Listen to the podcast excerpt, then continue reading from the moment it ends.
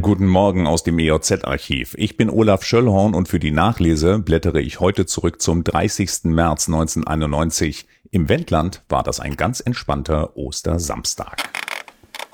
Anders als in diesem Jahr durften wir damals verreisen. Und davon haben wir auch reichlich Gebrauch gemacht.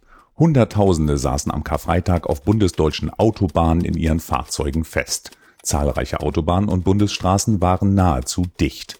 Das überhöhte Verkehrsaufkommen auf der einen, Baustelle und zahlreiche Unfälle auf der anderen Seite waren schuld am Megastau. In Bayern kamen Schnee und Eisglätte noch dazu und in Berlin wurden 60 Kilometer Stau gemessen.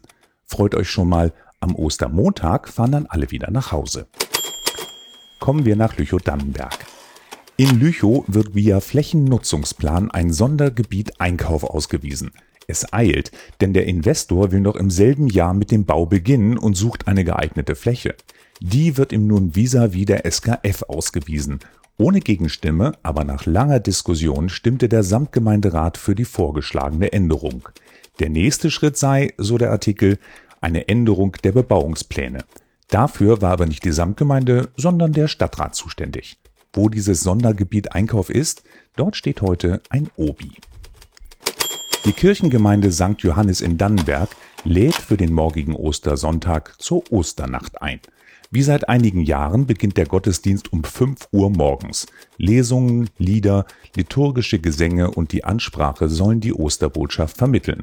Das Programm gestalten erwachsene und jugendliche Gemeindeglieder und es endet mit einer Abendmahlfeier und einem gemeinsamen Osterfrühstück im Gemeindehaus. Hochverehrtes Publikum! Der Zirkus Atlantik gastiert zum wiederholten Mal in Lüchow und lädt über die Osterfeiertage das Publikum in das große Zelt auf dem Lüchower Schützenplatz. Neben dressierten Kamelen, Lamas, Affenlöwen und den edlen Rassepferden zeigen Luft- und Bodenakrobaten, Drahtseiltänzer und ein Feuerschlucker ihr Können. Am heutigen Samstag und Sonntag gibt es zwei Vorstellungen und am Ostermontag eine Abschlussvorstellung. Das war's für heute. Diesen Podcast gibt es jeden Tag, an dem es vor 30 Jahren auch eine EOZ gab. Wir hören uns osterbedingt erst am Freitag, dem 2. April ab 8 Uhr wieder. Mein Tipp, den Podcast mit dem Smartphone abonnieren und keine Folge verpassen. Ich freue mich, wenn ihr wieder einschaltet. Tschüss.